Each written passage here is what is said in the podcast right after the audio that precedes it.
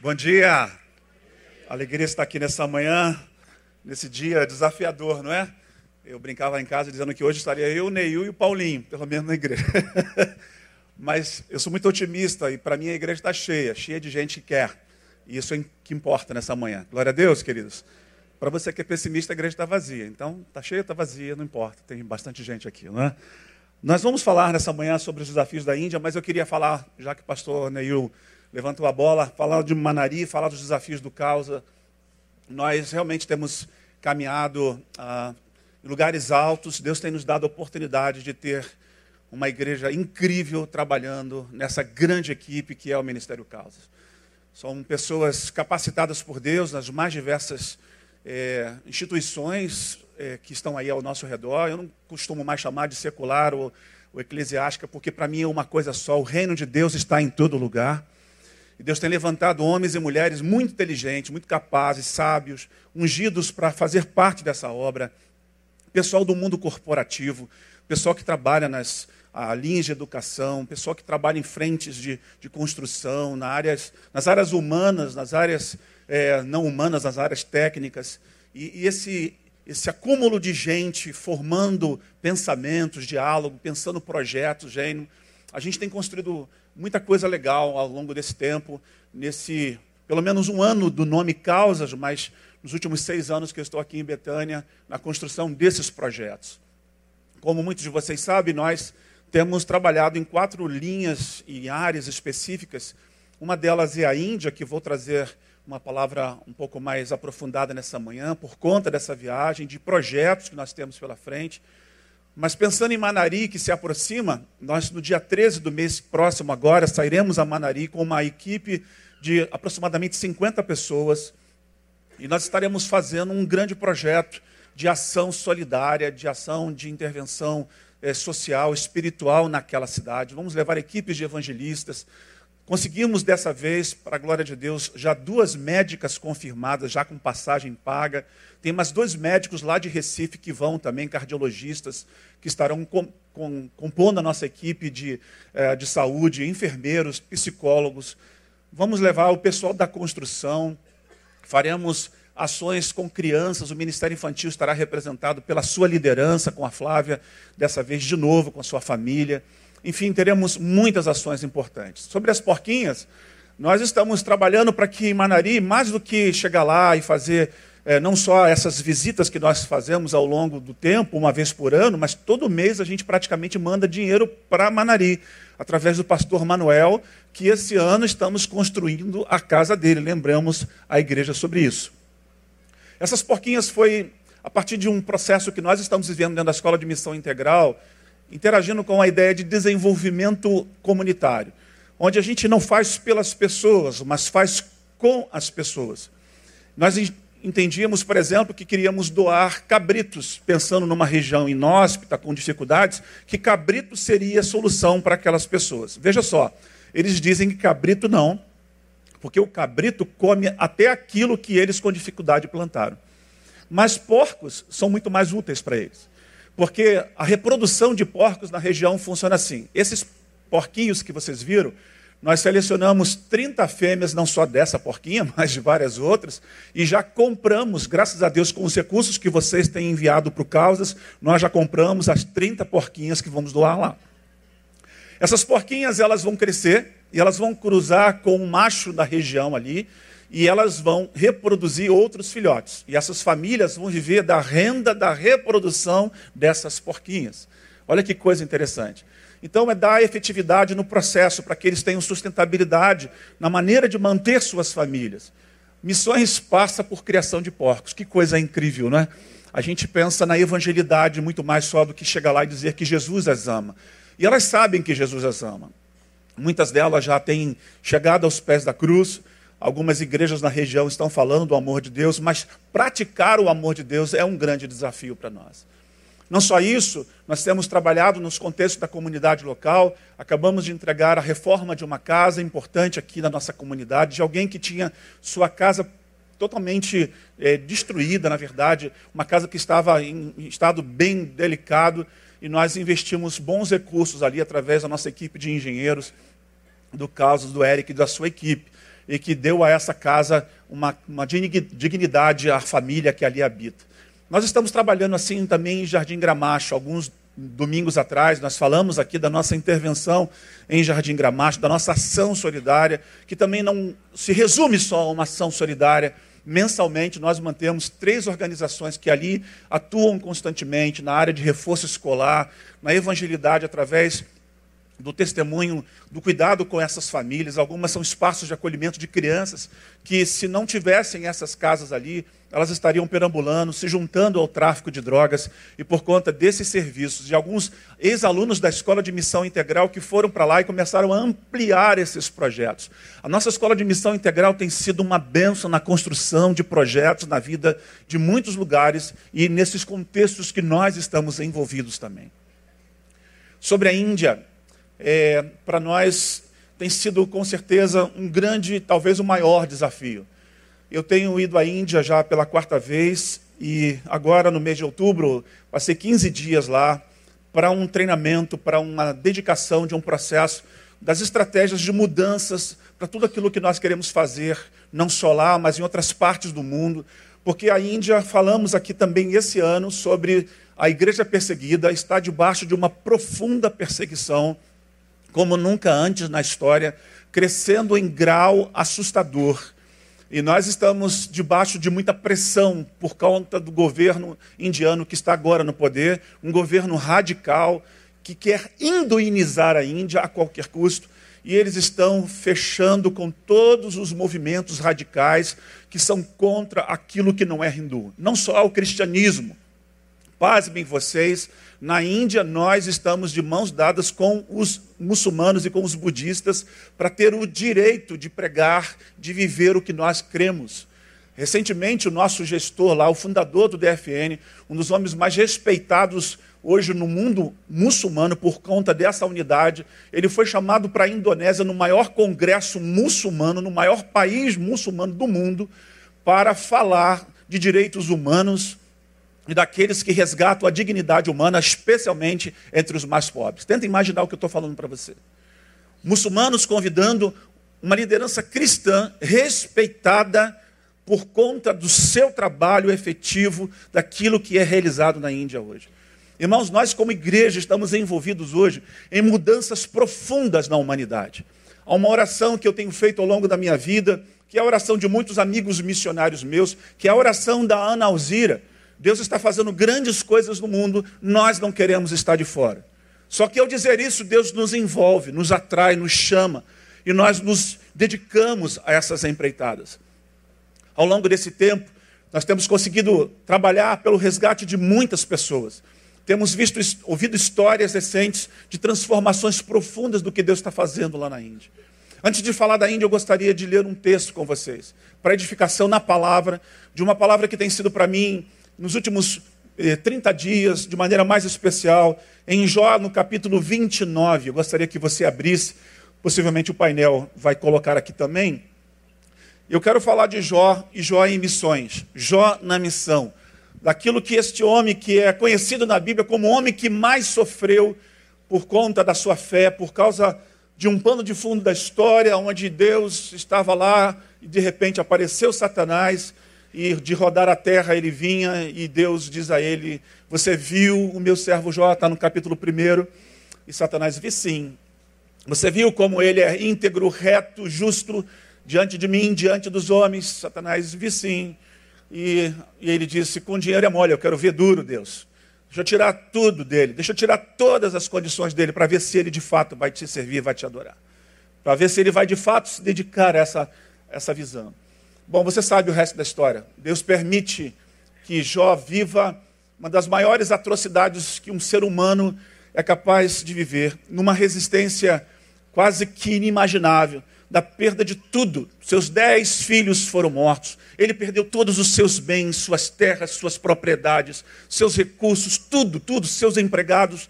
Ele perdeu tudo, inclusive a sua saúde já estava o debilitando, com feridas no corpo. Jó, diz a Bíblia, tinha que raspar a sua pele com pedaços de telhas, tamanha era a sua angústia no seu corpo, a sua mulher se vê completamente desorientada e diz: Jó, amaldiçoa esse Deus e morre se mata porque esse Deus te abandonou. E Jó diz: O meu redentor vive. E ele persiste na solução de um Deus que não abandonaria totalmente, porque Deus tinha dito a Satanás que não podia tocar-lhe na vida, mas permitiu que tocasse nos pedaços de vida que faziam parte desse homem que era Jó. De fato, o homem estava mutilado, ele havia chorado. Eu perdi uma filha, sei a dor de, da perda de um filho. Imagina um homem que perdeu dez filhos. Eu não consigo mensurar o fato é que talvez tenha com certeza sido o seu maior bem. Mas dentro do capítulo 29 eu quero te trazer para aquilo que eu acho que traduz muito o que somos como igreja, ou pelo menos parte dela, porque infelizmente nem todos vocês que nos ouvem, que compartilham na presença dessa comunidade, ainda interagem na dimensão que essa comunidade te proporcionaria. Eu queria trazer você que está nessa condição hoje para um lugar melhor. E para você que já está, te animar, te consolar e dizer: vamos seguir, vamos continuar, porque esse é o desejo de Deus, que nós assim prossigamos. E a palavra de Deus diz no capítulo 29 do livro de Jó, e prosseguindo Jó no seu discurso, disse: o painel não conseguiu colocar, não? Ah, obrigado. A quem me dera, ah, quem me dera ser como eu fui nos meses do passado, como nos dias em que Deus me guardava quando a sua lâmpada luzia sobre a minha cabeça, e eu, com a sua luz, caminhava através das trevas, como era nos dias do meu vigor, quando o íntimo favor de Deus estava sobre minha tenda. Quando o Todo-Poderoso ainda estava comigo e os meus filhos em redor de mim. Quando os meus passos eram banhados em leite e a rocha me, dele, me deitava ribeiros de azeite. Quando eu saía para a porta da cidade e na praça preparava a minha cadeira, os moços me vinham e se escondiam, e os idosos se levantavam e se punham de pé. Os príncipes continham as suas palavras e punham a mão sobre a sua boca. A voz dos nobres emudecia e a língua se lhes pegava ao paladar, pois ouvindo-me algum ouvido me tinha por bem-aventurado, e vendo-me algum olho dava testemunho de mim, porque eu livrava ao miserável que clamava, e o órfão que não tinha quem o socorresse.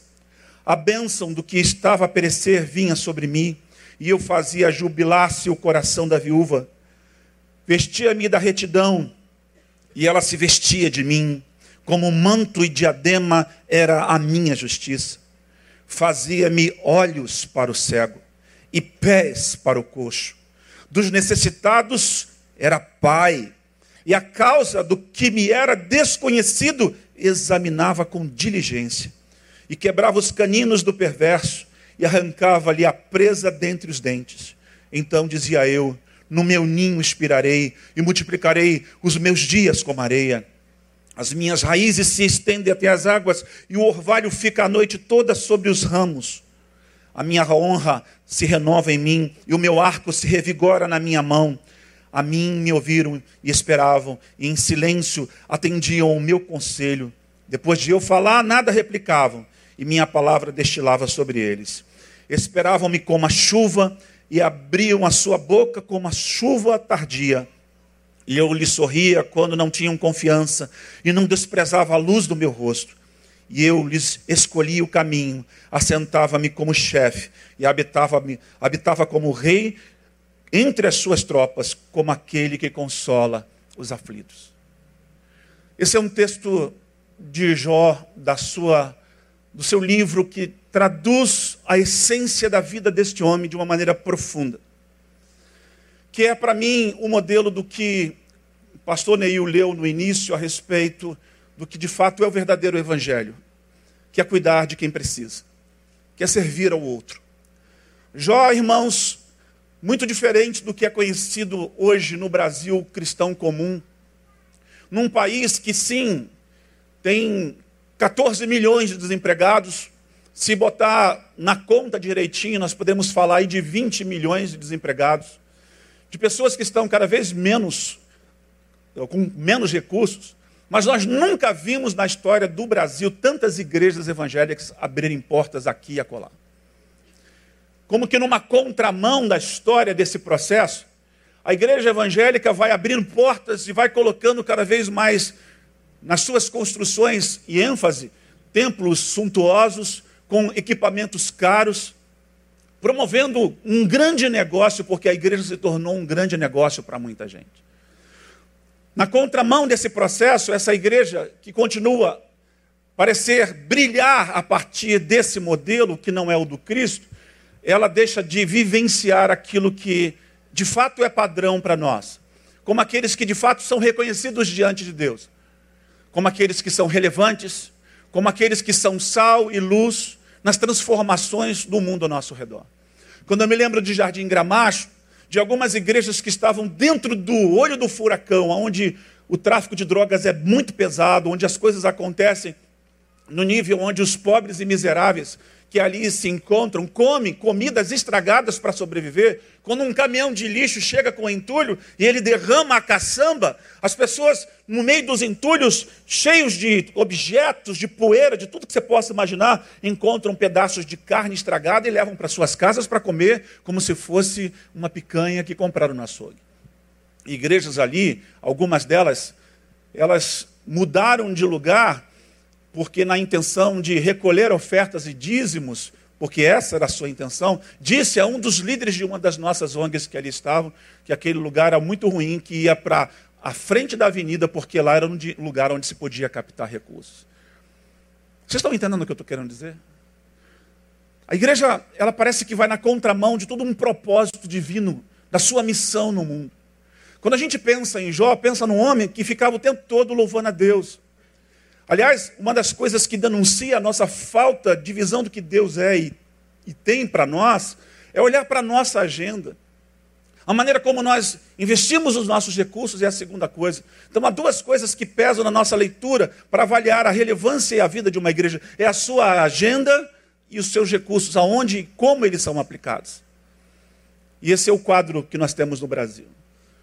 De um país onde, sim, há muita gente com dificuldades financeiras, mas eu acredito, irmãos, que as pessoas ainda têm muitos recursos. Porque quando nós apresentamos projetos como esse, o dinheiro começa a brotar. E de alguma forma, vem da viúva pobre até aqueles que, como empresários, podem ajudar. Aliás, hoje eu queria dizer que nós, pela fé, já conseguimos a casa que nós vamos comprar aqui para abençoar nossa igreja. Amém, queridos? Porque não é uma casa para mais ministérios apenas fazer qualquer coisa. É um lugar onde a gente vai ter encontros de tratamento de vida, de gente que vai ser tratada, de gente que vai ser cuidada.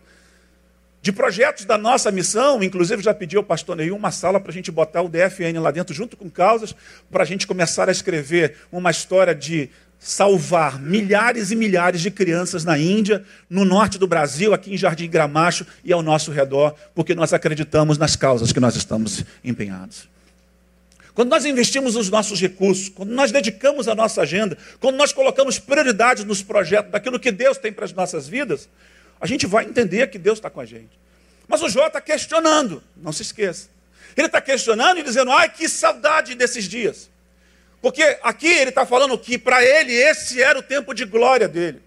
Uma glória que ele traduz diferente da leitura que alguns fazem do que de fato é o reino de Deus. Porque alguns pensam que Jó era um homem cheio de glória por causa dos seus bens, pelo que ele tinha. Não, não, não. Jó era um homem cheio de glória pelo que ele era em Deus. Nessa passagem você consegue entender a espinha dorsal do princípio de um homem que estabeleceu aqui na terra o seu modo de vende. De como ele fazia leitura de mundo, ao olhar o mundo à sua volta, de como ele ouvia o mundo, de como ele falava ao mundo, de como o mundo tocava nele, de como ele tocava no mundo de como ele sentia o cheiro do mundo e de como ele podia perceber os perfumes de Deus e os perfumes da injustiça. De como ele degustava na sua experiência prática, no palato, na ideia de poder experimentar as coisas com significado a partir da visão de reino. Eu estou falando dos cinco sentidos. Bom, eu não vou falar sobre cinco sentidos de Jó aqui, mas quero traduzir de maneira que fique claro para você a ideia de como esse homem está com saudade. Do tempo que quando ele chegava e saía de sua casa e que ele abria a porta e que ele passava pelas pessoas, ele vai traduzir de como o moço se comportava, de como os príncipes o viam, de como os idosos olhavam para ele. Ele está falando de um, um, sistema social da sua época. O livro de Jó, segundo os teólogos, é o livro mais antigo da Bíblia. Ele estaria ali bem no início de todo esse processo, bem antes de Abraão. Mas cronologicamente, na Bíblia, ele foi colocado numa escala, dentro e perto dos livros de poesia. Mas a sua história é muito antiga. A sua história remonta ao tempo em que não havia templo. A sua história remonta ao tempo onde se estabelecer uma comunhão com Deus era muito mais do que ir a um local específico, mas era, como diz no capítulo 1, nos altares que ele construía dentro da sua própria casa, onde ele sacrificava para Deus em prol dos seus filhos, de um homem que tinha para nós, segundo a Bíblia, um dos maiores padrões daquilo que deveríamos seguir como alguém a quem devemos imitar. Jó é alguém que poderia dizer: sede meus imitadores. Esse homem está com saudade desses dias. Como eu disse, perdeu tudo. Mas ele não perdeu ainda a sua fé. E eu fico pensando no modelo de Jó, para mim, como líder de um projeto como esse pensando na vida dessa igreja, da sua liderança, das pessoas que aqui caminham, da igreja que está ao nosso redor, dos nossos amigos, daqueles que nos ouvem, daqueles que nos seguem para além de Betânia, porque tem muita gente que não é membro dessa igreja, mas eles compartilham a ideia do que nós praticamos aqui. E o que você ouve aí fora, poxa, sua igreja é um modelo, sua igreja é um exemplo, seu pastor é um homem muito inspirador, e manda um abraço para ele. E tem tanta gente que tenta chegar através de mim no Neil, que escreve para mim, marca aí para mim, fala com o Neil, fala alguma coisa, fala, desesperados, querendo que você vá lá, e você sabe disso.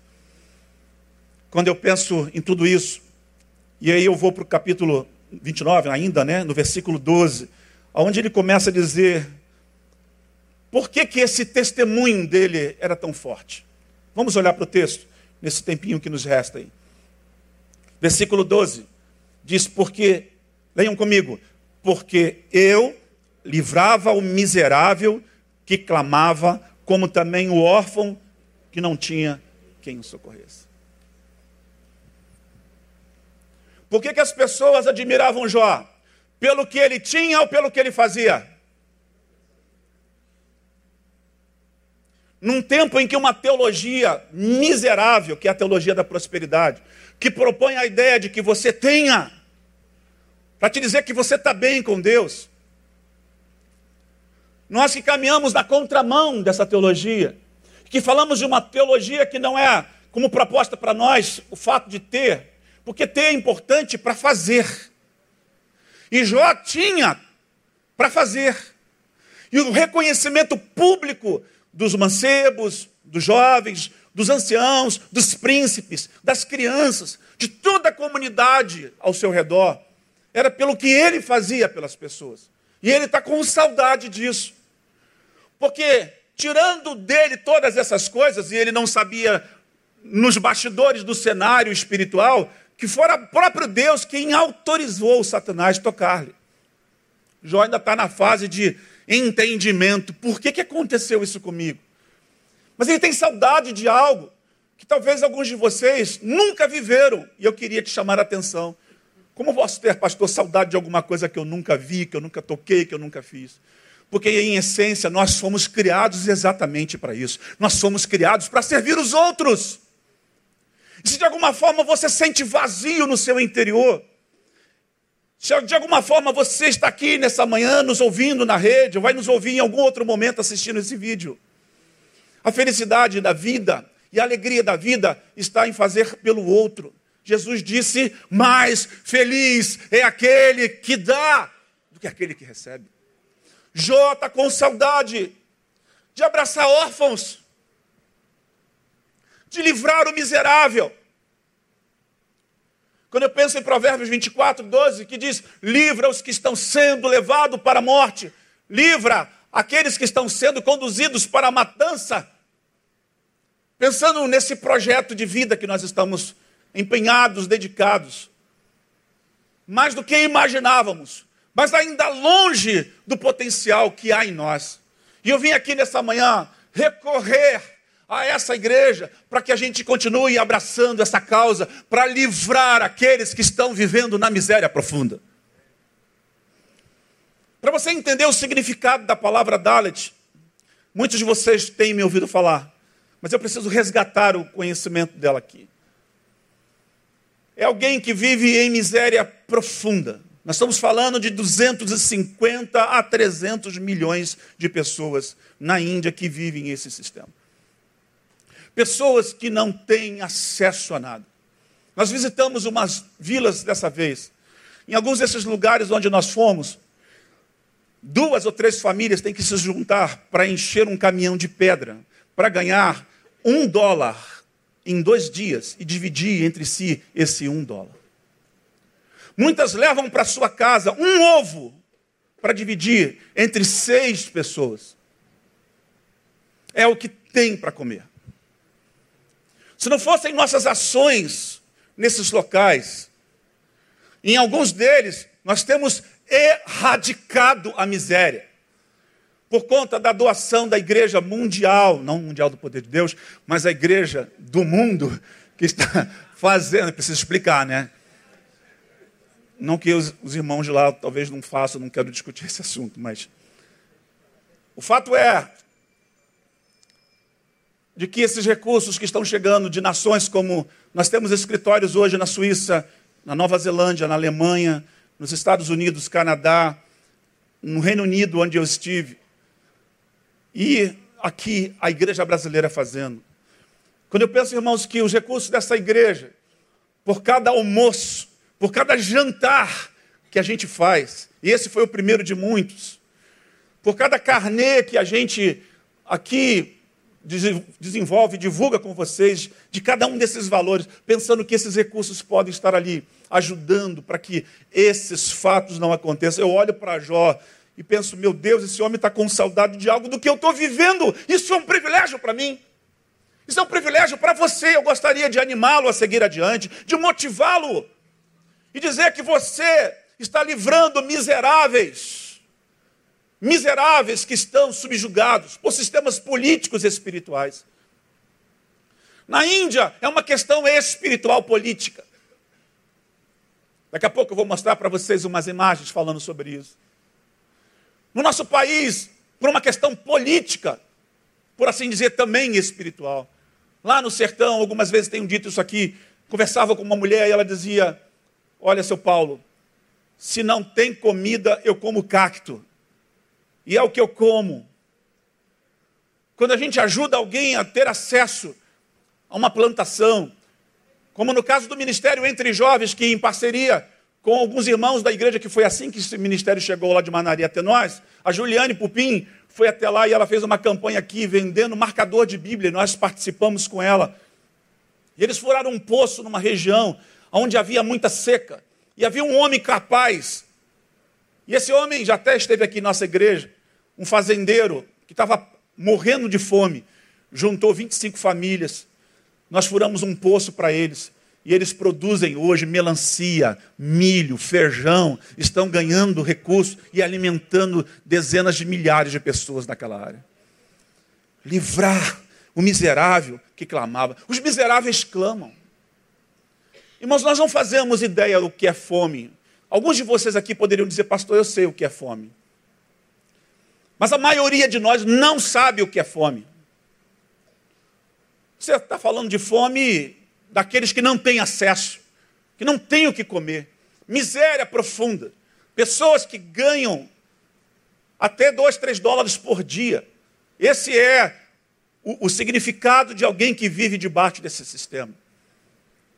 E nós estamos diante de milhões e milhões de pessoas na humanidade vivendo por isso. Jó está dizendo, porque eu livrava o miserável que clamava. Ele está com saudade disso. Ele está querendo pensar, meu Deus, meu Deus, me coloca de volta os recursos da mão para que eu não possa ver mais isso acontecendo. Porque enquanto tiver ao meu alcance, ele estaria dizendo isso, eu farei. Como a gente sabe que é o que está ao nosso alcance, irmãos, nós temos abraçado, nós temos feito tanto por tanta gente. Ele diz ainda no mesmo versículo: e também ao órfão que não tinha quem o socorresse. A verdadeira religião, diz Tiago, é ajudar viúvas e órfãos. O órfão é aquele que não tem mais o seu pai, a sua mãe, que está no mundo dependendo de alguém que o socorra. Quando eu penso em órfão, eu sempre me lembro muito do Haiti, num tempo que nós mandamos recursos para o Haiti. Da noite para o dia, por conta daquele terremoto em 2010, lá se vão oito anos, brotaram 50 mil novos órfãos no Haiti. Fazem ideia do que é isso? 350 mil mortos. 50 mil novas crianças perderam seus pais. E muitas delas morreram de fome nas ruas do Haiti. Eu me lembro muito do Delso, que quando cheguei lá, um tempo depois, magro, mas muito magro, como aquele africano que você vê nas fotos, profundamente desnutrido. E o pessoal lá da igreja da Flórida tentando de alguma maneira socorrer esse garoto, para que ele pudesse ter vida, para que ele pudesse ser reidratado, para que ele pudesse começar a comer, para que ele pudesse ter não só isso, mas ter uma vida digna, ter um pai e uma mãe que o acolhesse. E esse orfanato, para a glória de Deus, continua existindo lá no Haiti, e todo o movimento da igreja da Flórida faz com que Deus, que viu a sombra da morte, já depois de ter visto seus pais morrerem soterrados, esse menino hoje já é um adolescente que não só come todo dia, mas que está estudando e se preparando para o futuro melhor. Cuidar de órfãos, cuidar daqueles que estão com seus pais mortos, nessas cidades violentas que nós vivemos, cujos pais têm sido assassinados, seja pelo crime, seja por outras razões em acidentes. Cuidar daqueles que em orfanatos se encontram e que, na nossa forma racista de ver, quando vamos pensar em adoção, olhamos para os branquinhos de olhos azuis, os pretinhos, ou os moreninhos, ou dos, os que têm cabelo crespo, esses normalmente são colocados para escanteio. Órfãos, irmãos, para Deus, todos são iguais e precisam do cuidado de toda a sua igreja naquilo que nós fazemos. Lá na Índia, nós temos trabalhado com muitos órfãos num dos nossos projetos de uma das nossas escolas. Um pai desesperado tacou fogo no seu corpo, depois de atear gasolina, acender um fósforo, e morreu na frente do seu filho. A sua mãe não resistiu a tudo aquilo e se viu desesperada e também se matou. Duas crianças, miudinhas, pequenininhas, foram acolhidas pela nossa causa lá.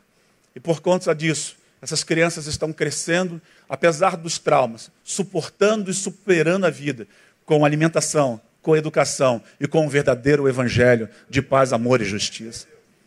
Nós precisamos seguir avançando. Do que você tem saudade?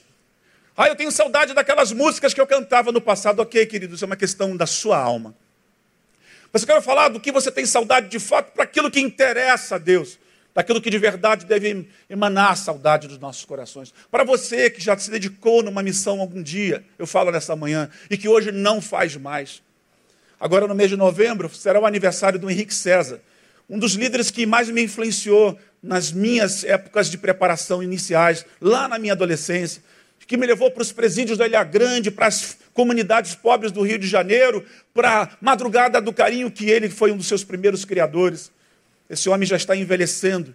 E eu olho para o Henrique hoje, me chamaram para o aniversário dele de 73, 74 anos, que ele vai fazer. E eu estava olhando a sua imagem pensando: meu Deus, do que esse homem deve ter saudade?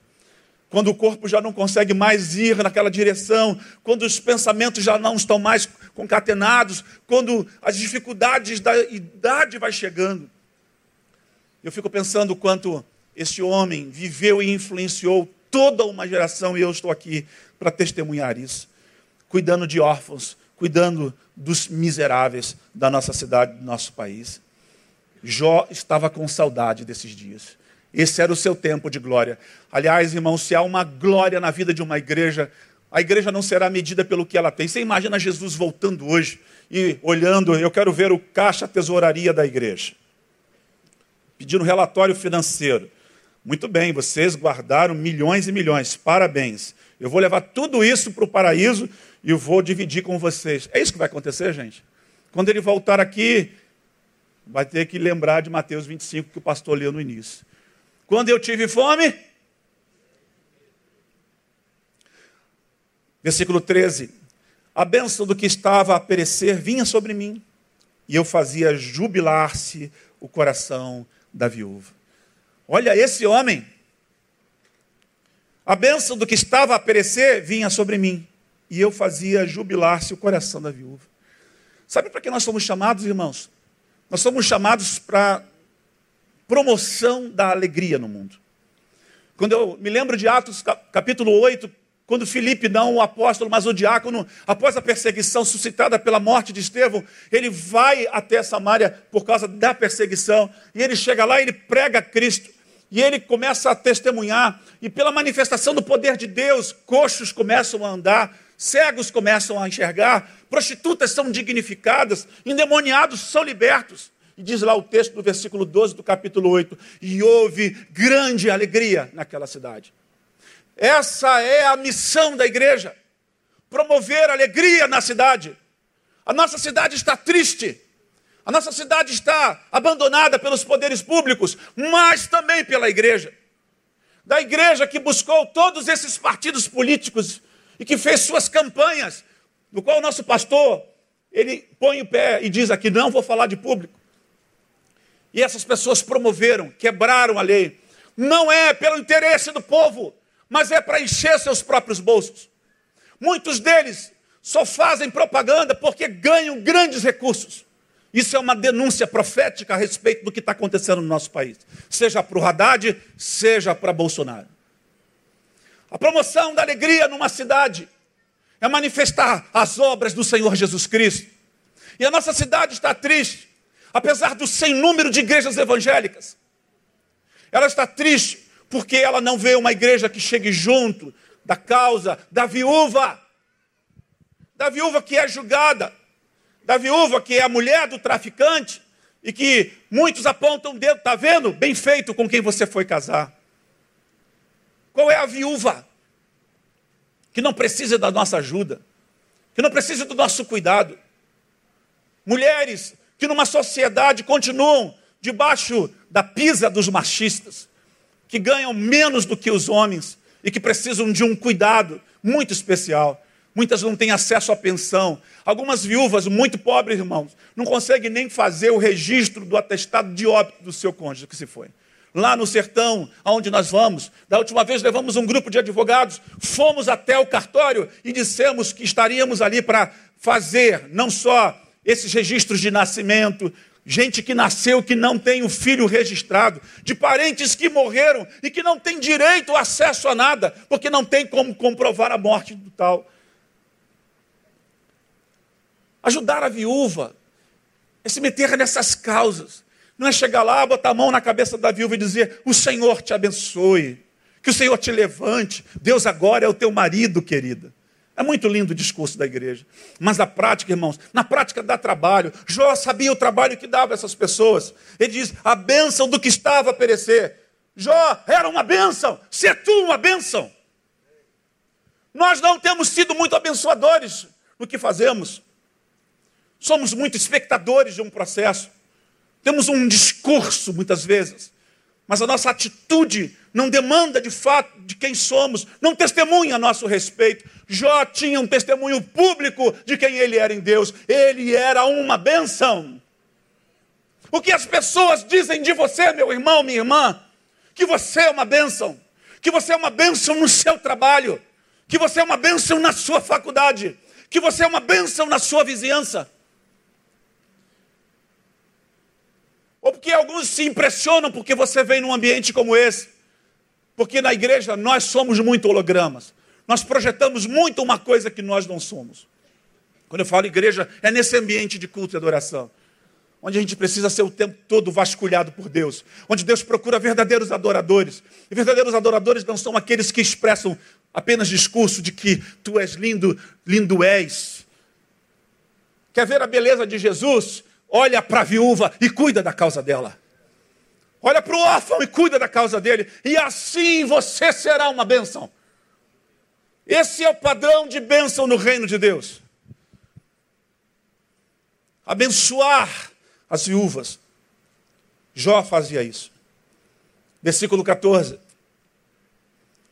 Vestia-me da retidão, e ela se vestia de mim, como um manto e diadema era a minha justiça. Vestes de justiça. Justiça que anda longe do coração de muitos. Da fome e sede de justiça de Mateus capítulo 5 quando Jesus disse: Bem feliz ou mais feliz é aqueles que têm fome e sede de justiça. Jesus não está falando de ser justiceiro, de se vingar. Ele está falando de justiça. A minha e a sua justiça é porca, é podre, é suja, é contaminada. A justiça de Deus é de outro parâmetro. Ele é, é um Deus de misericórdia. Ele disse que não se ponha o sol sobre a vossa ira. Nós nos iramos e nossa vontade é nos vingarmos. Do nosso Deus é de fazer justiça. É de um Deus que a gente, às vezes, no nosso modus vivendi, na nossa forma de pensar, na forma como nós falamos, é um Deus estranho para nós. Um Deus que olha para um homem na cruz, pecador, ladrão, olha para uma multidão que está fazendo todo aquele mal para ele e diz: Senhor, perdoa-lhes, porque não sabem o que fazem. Ignorantes somos.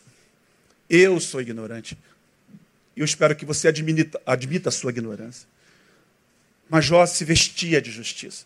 Porque o ignorante é aquele que ignora as necessidades dos outros, aqueles que não contribuem de maneira clara e plena no serviço porque não há nada mais justo, irmãos, do que servir.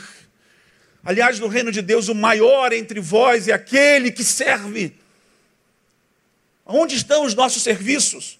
Aonde está o seu serviço? Versículo 15, nosso tempo está correndo.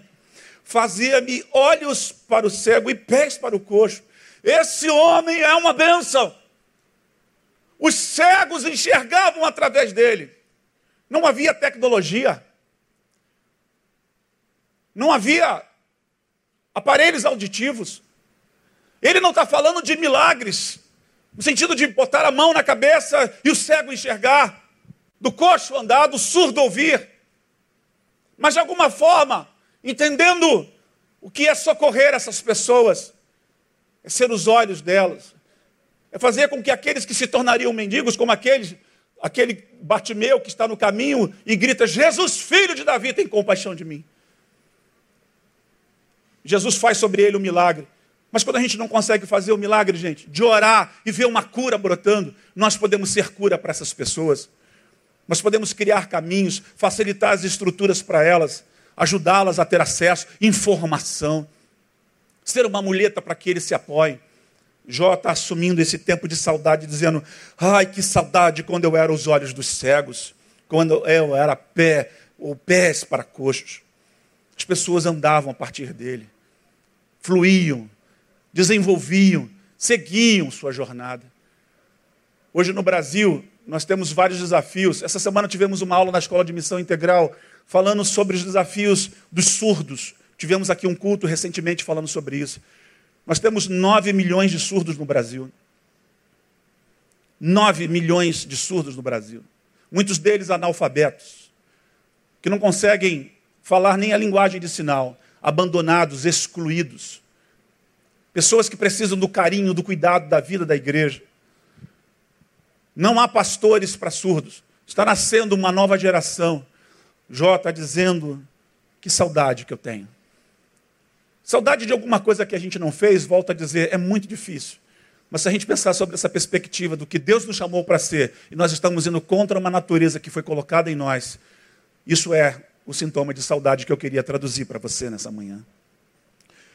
No versículo 16 ele diz: Dos necessitados era pai, e a causa do que me era desconhecido examinava com diligência.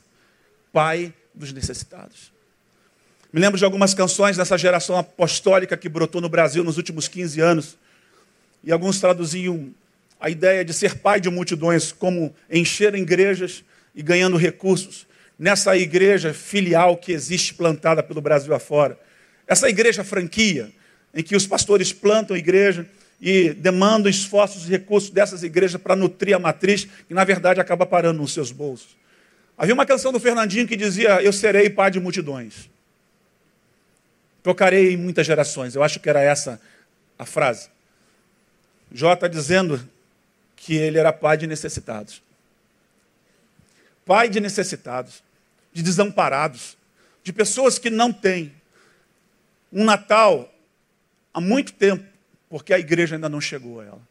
Graças a Deus, a nossa comunidade tem, na paternidade dessa igreja, natais abençoados há muito tempo. Graças a Deus, essa igreja tem nas ruas da cidade, em natais na Cinelândia, seja agora na distribuição das cestas, pais dos necessitados. Mas não é só em dezembro. Irmãos, é de janeiro a janeiro. Apesar do nosso mês de férias aqui, os recursos chegam para essas causas. E Deus está nos dizendo como nós poderíamos ser conhecidos. Mas longe, longe, longe disso o testemunho da igreja. Para aquilo que o mundo lá fora olha para a gente, ainda continua sendo esse. De uma igreja que abandonou. Que faz exatamente aquilo que péssimos pais, que abandonam seus filhos. Que inclusive querem delegar para o Estado ou para a igreja a responsabilidade de educar os seus. Que não tem tempo para os seus filhos e de alguma maneira ficam tentando empurrar para os outros suas responsabilidades. Jó chamava para si e ele dizia: Eu sou pai de necessitados, eu estou com saudade da minha paternidade. Se existe uma paternidade que a gente pode exercer no mundo mais profunda do que essa de ser pai de dois jovens como eu sou, isso é tão bonito, é tão importante. Me alegro em ser pai, me orgulho de ser pai, louvo a Deus pelo privilégio de ser pai mas também de poder ser pai de necessitados nesse processo, junto com cada um de vocês que estão nessas causas conosco.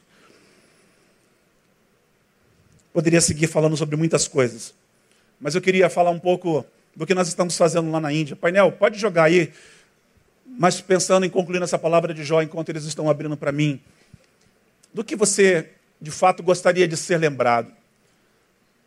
Pense na sua vida daqui para frente, do que você possa fazer. Nós já estamos entrando no mês de novembro. O ano já está indo embora. Faltam dois meses para terminar o ano.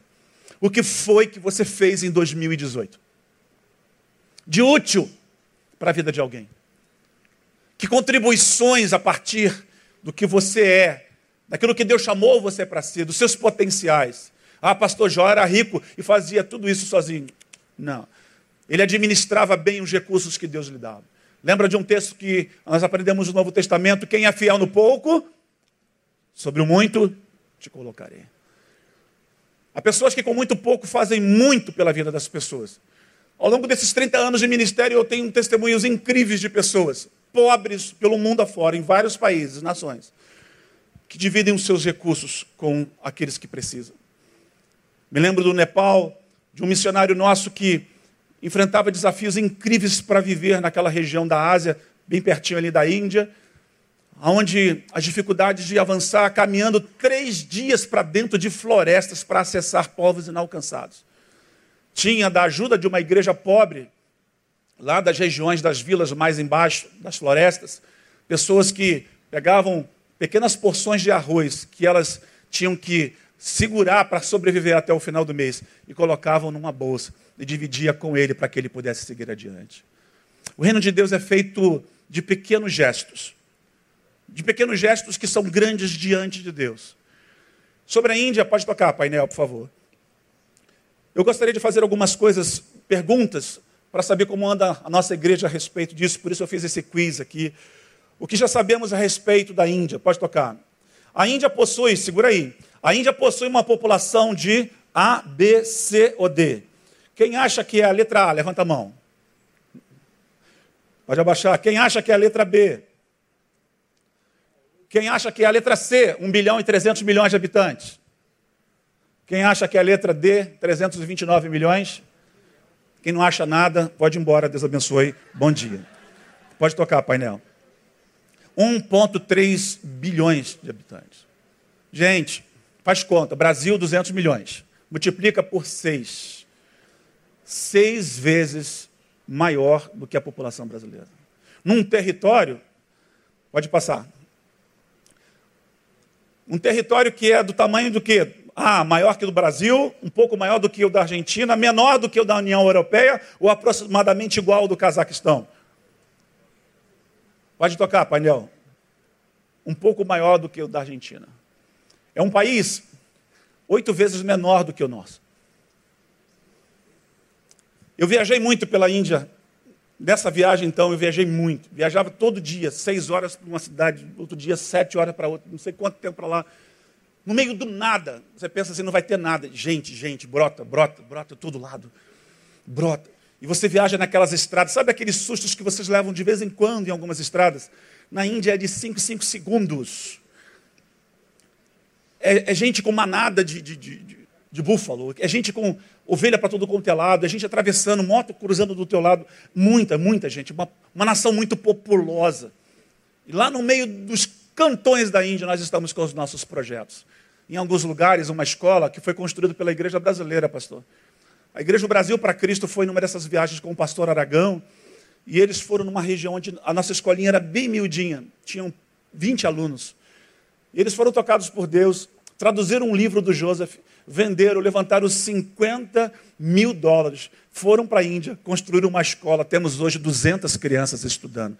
Agora escute, nessa escola que eu visitei, eu me emocionei profundamente. 29 meninas, filhas das prostitutas cultuais que ali existem. E elas estão sendo acolhidas na nossa escola. Ninguém sabe quem elas são.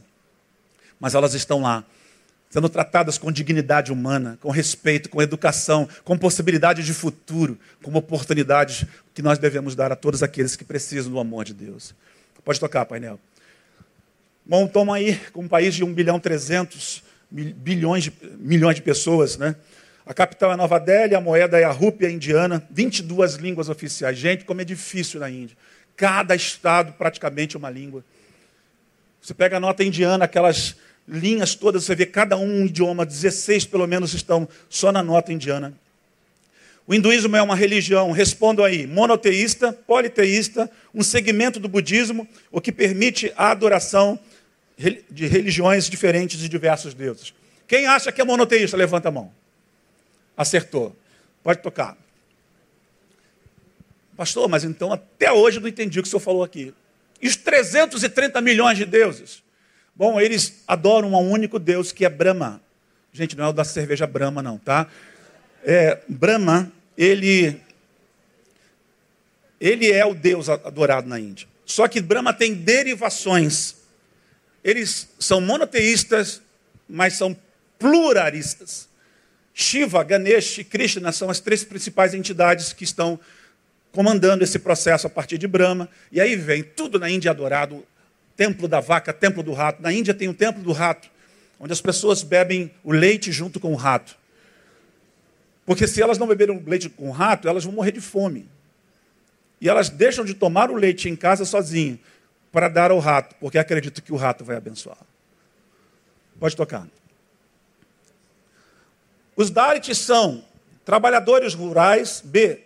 Opa, volta. Um povo excluído, uma tribo da Índia, um grupo de oposição ao governo indiano. Como? Acerto. Quem falou um povo excluído? No final, um bombom para cada um. Pode passar na cantina, com 50 centavos ou um real, acho. Você pode comprar um lá. É um povo excluído, gente. Muito excluído. Pode tocar. Qual o tamanho da população Dalit? 4% da população total, 10% da população, aproximadamente do tamanho da população brasileira, maior do que a população brasileira. Pode tocar, painel. População brasileira, 209 milhões de habitantes, 250 milhões de Dalits. É um Brasil e um pouco mais de gente que vive nesse estado que a gente está falando aqui. Vai lá. A origem do sistema de castas, como eu falei para vocês, esse é o Deus, né? Lá em cima na cabeça, o sacerdote, a maior autoridade social é ele. Esse processo começou em 600 a.C., foi abolido em 1950 por um homem muito importante, que eu vou falar daqui a pouco sobre ele, e vivem esse caos até hoje, porque não respeitam as leis nesse contexto. É, o arianismo de Hitler nasceu naquela região. A suástica de Hitler, ela é um dos símbolos do hinduísmo.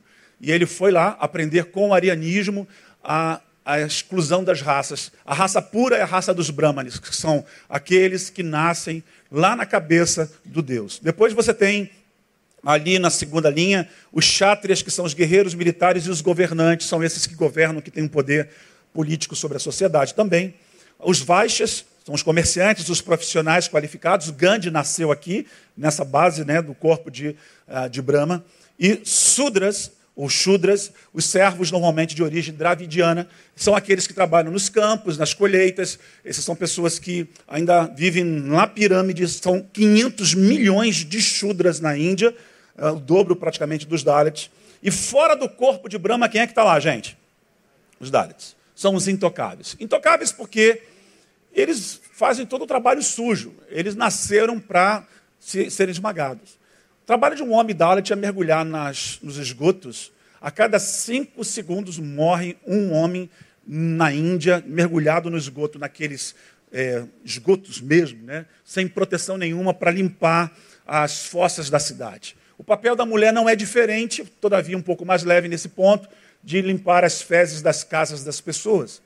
O trabalho de um homem, de uma mulher Dalit é arrastar os corpos dos cadáveres das pessoas que foram atropeladas na linha do trem essa semana teve um festival na Índia, saiu no G1, 58 pessoas morreram atropeladas, porque ele está fazendo um ritual na linha do trem. Só esqueceram de avisar para o maquinista. 58 pessoas foram atropeladas e mortas imediatamente, fora os feridos. Então, assim, o trabalho de um Dalit é pegar esses corpos, é sem proteção nenhuma, sem nada, e levar, e enterrar, ou cremar, no caso dos indianos, eles fazem muito isso. É daí para pior. São intocáveis de dia, mas à noite são abusados sexualmente. É um caso desumano de uh, chorar. Vamos lá, pode passar, painel. Bom, sobre a divisão a partir do nascimento, né, a família é levada em conta, a profissão uh, dos pais e a região. Então, na Índia, a sua identidade, você tem lá de que casta você pertence, apesar de ser proibido, todo mundo tem na sua carteirinha de que casta você faz parte. Seu sobrenome, não adianta fugir. E por conta disso, o acesso aos serviços públicos são cortados. As pessoas não têm acesso à educação porque elas são Dalits. Um Dalit tem que estudar, como aquelas irmãs, desculpe usar vocês como exemplo, que estão na porta, eles não podem entrar para sentar com as pessoas nos lugares públicos, como escola, porque eles são impuros. Quando acaba a hora do recreio, na hora de ir embora, eles têm que se esconder, correr, porque se eles tocarem, eles morrem apaulados. Alguns Dalits que conheceram nossas escolas passaram pelas nossas escolas e chegaram à universidade, estão sofrendo preconceitos profundos nas universidades indianas. Alguns omitem, se escondem, mas são descobertos. E às vezes meninas que são amigas de meninas de quarto, que comem junto, estudam junto, estão aprendendo junto, de repente descobre que a outra é Dalit. Teve um caso de uma menina que a gente estava ouvindo lá, que ela levou uma surra da amiga porque descobriu que era uma Dalit. Tenta imaginar o significado disso de onde nós estamos nos metendo para transformar situações como essa. As castas definem a posição social, a profissão, não se pode mudar de casta. Você só muda para baixo. Se você é alguém de uma casta superior, casou com alguém de uma casta baixa, você desce. Nunca ninguém sobe socialmente senão por reencarnação. E são mais de 8.500 reencarnação, reencarnações para você subir e um dia se tornar um Brahma, um Brahmani. Pode passar. Bom, está aí um pouco da história, né? Os dravidianos habitavam na Índia, um conjunto é, de povos, ou suposto grupo étnico da Europa e da Ásia, foram lá né, e criaram as hierarquias políticas religiosas das quais os dravidianos não tinham acesso. Daí que surge o sistema de caças na Índia. Pode passar. O antigo povo foi escravizado e organizado em caças inferiores, e aí os dravidianos eram submissos, não tinham a possibilidade de mudar de classe social. Com a invasão dos arianos, os superiores pensavam estar conectados ao Deus superior Brahma. Bem espiritual. Que bênção, né? Como esse Deus é um Deus terrível para eles. Não muito diferente do que alguns, Deus, alguns para alguns cristãos, de um Deus severo, de um Deus mau, de um Deus que é preconceituoso, de um Deus que faz é, separação de pessoas. O nosso Deus não é assim. Amém, queridos? Pode tocar. O que é um Dalit, né? Então é, vem do sânscrito, é, que também tem origem na palavra hebraica, pessoas que são socialmente, religiosamente, economicamente politicamente esmagadas, quebradas e oprimidas. Para você ter uma ideia, um Dalit é tão maldito que ele não pode entrar num templo para adorar. Se ele ouvir os textos sagrados diz as leis hindus que é preciso colocar óleo quente no seu ouvido para queimar e fazer com que ele fique surdo, porque ele é um, um, um amaldiçoado. Se ele professar com palavras um texto sagrado, sua língua deve ser cortada, porque ele é um blasfemador. Ele não tem direito de fazer qualquer manifestação às questões da pureza do que é para eles o hinduísmo. Vai tentando entender, gente. Pode tocar? Esse é um modelo que a gente usa, né? um copo de argila, um copo de, de barro. Os indianos Dalits, eles precisam beber isso nas ruas. Eles são obrigados a quebrar após beber, porque eles estão dizendo que eles não são dignos de que alguém beba no seu cálice, porque senão vai se contaminar. 75% das aldeias rurais da Índia, membros de outras castas, não comerão ou beberão com um Dalit. Impuros. Mas nós vamos lá. Nós comemos com eles. Nós bebemos com eles. Nós os abraçamos. Nós os acolhemos. Nós estamos salvando essas pessoas da desgraça, da eternidade, das coisas desses infernos existenciais. Eles estão recebendo, para a glória de Deus, o toque da igreja de Jesus, que ama, que abraça, que ultrapassa esses limites. E Deus está nos usando, irmãos, está usando cada um de vocês. Pode ir, nós já estamos terminando. Quanto custa manter uma criança Dalit durante um mês? Você acha que custa 560 reais, 350 reais, 100 reais, equivalente a três combos do Big Mac, 960 reais aproximadamente um salário mínimo? Quantos que vocês acham? Hein? Letra C? Quem levantou a mão em letra C? Quem disse letra C? Levanta a mão, aliás. Pode tocar, painel. Isso aí. Dá para ficar mais elegante até se não for no McDonald's, né? Uma vez no mês. É isso que custa a manutenção de uma criança dessa. Meu tempo não me permite, eu ia passar para vocês aqui em outro momento, eu vou trazer isso numa outra oportunidade. Um vídeo, até por uma questão técnica, da Pranita. Pranita é uma jovem que começou lá embaixo. Ela é uma Dalit. Hoje, com seus 25 anos, estudou em nossas escolas. Nós, infelizmente, não podemos pagar a faculdade de todas as crianças, mas até o nono ano nós bancamos os recursos que são enviados para a Índia hoje, mantém 26 mil crianças estudando em 106 escolas em toda a Índia. São 26 mil crianças. Para mim está como algumas meninas e meninos que se saíram bem e tiveram ajuda internacional, foram à universidade. Ela fez farmácia, na verdade ela fez é, bioquímica, né? acho que esse é o nome que dá para o termo farmácia aí. E hoje, com doutorado, ela é reconhecida como uma doutora na sociedade indiana. E para Mita tem um orgulho incrível de trabalhar não para ganhar dinheiro para ela, mas ela decidiu dedicar o resto da vida dela com tudo que Deus fez através das nossas escolas. Hoje, como a principal farmacêutica do nosso grupo em todo o país, e ela é a doutora que organiza toda parte da plataforma de saúde. Nós temos 58 clínicas médicas espalhadas, é, clínicas médicas espalhadas pelo país, abençoando centenas e milhares de pessoas. 100 reais por mês é o que você pode fazer. Cada vez que você vai ali, ajuda com o carnê do causa, com qualquer valor, a gente tem somado e tem enviado dinheiro mensalmente para abençoar o Dignity Freedom Network, que é o nome de nossa organização, que hoje Betânia está profundamente ligada através da minha direção, junto com aquilo que o pastor Neil, que é um embaixador hoje da nossa causa, que abre esse espaço incrível para a gente poder falar para tanta gente que nos ouve aqui. Pode tocar? Quem são as Joganises? Dançarinas de uma, uma região da Índia, prostitutas cultuais, sacerdotisas, defensoras dos direitos das mulheres da Índia. Letra B, prostitutas cultuais. Faz a diferença, né? Prostituta, prostituta, que vende seu corpo, ganha dinheiro. Elas são consagradas a uma entidade. Pode tocar. Qual o motivo delas se tornarem uma diogonia? Dedicarem suas vidas aos deuses, é uma opção de trabalho, para se casarem com um sacerdote hindu, ou são consagradas pela família como oferta à deusa Ielama. É esse o nome da entidade lá. Uma deusa que abençoa a casa de alguém que entrega a sua filha como prostituta. A deusa vai abençoar a terra, a vaca, a tia que está doente. A esterilidade vai mudar, alguém vai ter filho, vai ter filho homem, porque se ter filha mulher é maldição. A deusa vai abençoar. É por isso que eles entregam suas meninas. E é por isso que nós estamos lá, para dizer não a essa atrocidade. E para a glória de Deus, irmãos, em fevereiro eu estive na Índia, nós tínhamos 56 meninas numa das nossas casas, na capital de Telangana. E agora chegamos lá, nós alugamos umas duas casas, porque já temos 108 meninas sendo cuidadas. Nós já dobramos o número de garotas só na região ali da capital onde nós estamos trabalhando. Glória a Deus. Pode tocar. Pode tocar, essa parte eu vou pular. Uhum.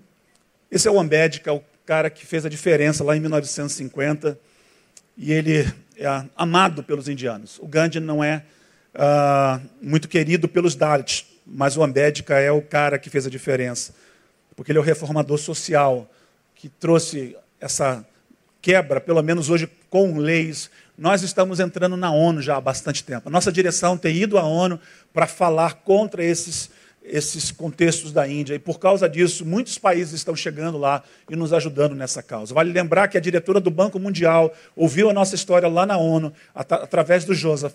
E por conta disso, ela foi na Índia, ela pediu demissão do Banco Mundial se tornou a vice-presidente internacional do DFN. Ela é uma suíça que tem levantado muitos recursos para ajudar nessa causa. Pode passar. Pode passar. Então, nós somos resultado disso aí criados como resultado de uma peregrinação fundamental que aconteceu lá em 2001. Eles diziam: Nós não queremos mais ser Dalits. E os cristãos estavam lá e abraçaram. Não deram uma carteirinha de membro dizendo: Você batiza que a gente leva você para uma igreja evangélica. Eles fizeram mais do que isso: construíram escolas, construíram clínicas, construíram casas de recuperação para essas meninas cultuais. E estamos fazendo a diferença nesse país. Pode passar? Salvem nossas famílias, sejam a nossa voz, eduquem nossos filhos. Esses são nossos três lemas no nosso projeto. Eduquem nossos filhos, salvem nossas famílias, sejam a nossa voz. Eu estou aqui sendo voz de um Dalit que não teria acesso nenhum. Estou livrando miseráveis junto com você nessa causa. Pode tocar. Nossa missão é acabar com as atrocidades e ajudar Dalits a alcançar direitos fundamentais através de uma boa educação, saúde e empoderamento econômico. Temos construído vários projetos na área de desenvolvimento econômico na Índia. Temos começado agora um sonho com um americano, brasileiros americanos que vão, foram à Índia comigo dessa vez. Nós vamos montar uma fábrica de pimenta moída para exportar. E essas mulheres que estão saindo da prostituição, elas vão trabalhar e vão ter salários dignos para começar uma nova vida. Orem por esse projeto. Marcos e Tayana, um casal de jovens que saíram de São José dos Campos. Ele fez ITA, fez Harvard e está lá nos Estados Unidos. O cara é um cabeção inteligente, aberto. Foi diretor de um dos maiores cruzeiros do mundo, Carnivale, e ele pediu demissão, pegou todos os recursos, está aplicando nesse empreendimento, foi à Índia com a gente agora e vai começar uma grande causa lá. Nós vamos montar a fábrica de temperos e vamos exportar para o mundo inteiro e vamos abençoar milhares de famílias Dalet para a glória de Deus. Pode passar. Esse é o Joseph que já veio aqui em nossa igreja. Em abril ele vem, Neil. Se a gente puder recebê-lo aqui, vai ser uma benção. Ah, Joseph tem sido. Olhem por esse homem. Ele tem sido profundamente perseguido. Já foi envenenado duas vezes. Sua vida está em risco o tempo todo. A polícia já bateu várias vezes lá, já o levou algumas vezes, mas eles não têm do que nos acusar. E, para a glória de Deus, está sobrevivendo. Não sabemos até quando. Tivemos uma reunião antes da minha com alguns diretores e eles disseram: Joseph, se você quiser um espaço para sair daí, começar um novo projeto de vida. Ele disse: Não, eu vou morrer por essa causa. Esse é o amor de algumas pessoas que se dedicam por aquilo que Deus está fazendo. Pode passar. Pode passar, pode passar. A educação é o nosso lema com as crianças. Olha esse rostinho lindo. Pode ir. 106 escolas, 26 mil crianças, 13 mil sem patrocínio. Acredite nisso. Aí eu fui numa escola que perguntei aos professores: o que, vocês gostariam que a gente fizesse aqui? Pastor, arruma um ônibus para a gente. Nossas crianças andariam oito quilômetros. Imagina um menininho desse tamanho, dessa menina que dançou aqui hoje, para ir e vir para a escola. Eles estão pagando do próprio bolso o tuk-tuk. Sabe o que é o tuk-tuk? Aquele carrinho que eles têm, um alto um jequixá. Aí fomos na capital, falamos com a direção e disseram assim: olha, o ônibus é uma prioridade, mas não é a prioridade das prioridades, porque os professores eles estão com metade do salário que eles ganhariam. Os professores estão abrindo mão do salário para que a gente priorize o ônibus, para que eles possam ver suas crianças sendo acolhidas. Isso é sacerdócio. Deus abençoe você, professor, que faz o que faz, mesmo com tudo aquilo que nem governo, e no caso da Índia, nem religião os permite viver. São histórias como essa que me levam adiante nesse processo. Difícil, árduo, de seguir nessa empreitada. Pode ir. É isso, gente. Pedimos a vocês suas ajudas, suas orações. Eu queria orar com a igreja. Você pode ficar de pé nesse momento? Pode passar para o último slide lá e deixar no último slide? As Dioganice. Volta nessa menina aí, volta, volta na anterior. Olhem por meninas como essa. Olha o tamanho dessa garota. Ela está sendo consagrada à entidade. Olhem para esse rosto. Pensem. Tente imaginar sua filha, ah, sua neta. Eu acho que é assim que a gente tem que se colocar no lugar do outro. Quando eu olho para esses rostinhos, essa, infelizmente, nós não conseguimos resgatar. uma prostituta cultural que o seu pai e a sua mãe entregaram. Podemos livrá-las do mal, podemos seguir adiante, podemos tocar essa obra, mas isso tudo depende de você. O dinheiro a gente já tem, está aí, está no seu bolso, está na sua conta. E a gente vai fazer mais. Mais. Estamos organizando um grande projeto aqui no Brasil. Tem gente se desdobrando para isso. No feriado agora, eu vou para São Paulo buscar uma autorização do meu conselho para começar um mega projeto no Brasil, junto com Betânia, com a Igreja do Morumbi e várias outras organizações. Em breve falarei sobre isso. Hoje não dá tempo. E nós queremos construir uma plataforma para transformar. Entre nas redes sociais, Dignity Freedom Network. Qual é o nome? Dignity Freedom Network. De novo, Dignity Freedom Network compartilhe. Facebook, Instagram, Twitter. Vai lá, curta, comente, compartilhe, ajude. Vai na página do Causas. Como é o nome? Causas, Missões Betânia. Vai lá, curta, compartilhe. Missões, missões. Ajude-nos a divulgar. Faça chegar essa informação a muitas pessoas. Faça chegar aos empresários, faça chegar aos, às viúvas, faça chegar a todos, para que nós possamos recuperar o máximo de crianças como essa. Saudades de Jó, Graças a Deus, eu não estou com saudade disso porque eu estou vivendo plenitude disso na minha vida. Deus me livre de um dia sentir saudade de não poder ajudar órfãos, viúvas, coxos, cegos, prostitutas. Que Deus não nos permita viver saudade desses dias. Pelo contrário, que nós desfrutemos dos melhores dias de nossa vida servindo ao próximo. Senhor, obrigado por essa manhã. Obrigado pelo tempo junto. Obrigado por essa igreja. Obrigado por esse pastor. Obrigado por essa liderança. Obrigado pelos ministérios. Obrigado por essa casa. Obrigado pelos recursos. Obrigado pela igreja brasileira que enxergou, que entendeu, que está com a gente nessa empreitada de ajudar a salvar tantos quantos precisam de cuidados no Brasil e no mundo. Oramos por essas crianças na Índia, por esses meninos e meninas que vivem essa indignidade, a desumanidade, Senhor, desenfreada, tomando conta do coração de homens e mulheres, fazendo essas atrocidades Senhor, nós pedimos que nos ajude a resgatar tantas quantas o Senhor nos dê potencial para fazê-lo. Nós não nos arrependamos no dia que, quando a gente tiver encerrado todo esse processo, olhar para trás e dizer: ai, como eu poderia ter feito mais. Mas que, pelo contrário, possamos naquele grande dia ouvir do Senhor: Vinde, benditos de meu Pai, ovelhas minhas, porque quando eu tive fome, vocês me deram de comer. Quando eu tive sede, vocês me deram de beber. Quando eu, eu estava na prostituição, sendo possuída por homens, vocês foram lá e me resgataram. Vinde, benditos de meu Pai, quando eu era viúva, pobre, miserável, vocês se lembraram de mim e me vestiram e me amaram e me deram dignidade e tiraram meus documentos e abriram as portas de emprego para mim.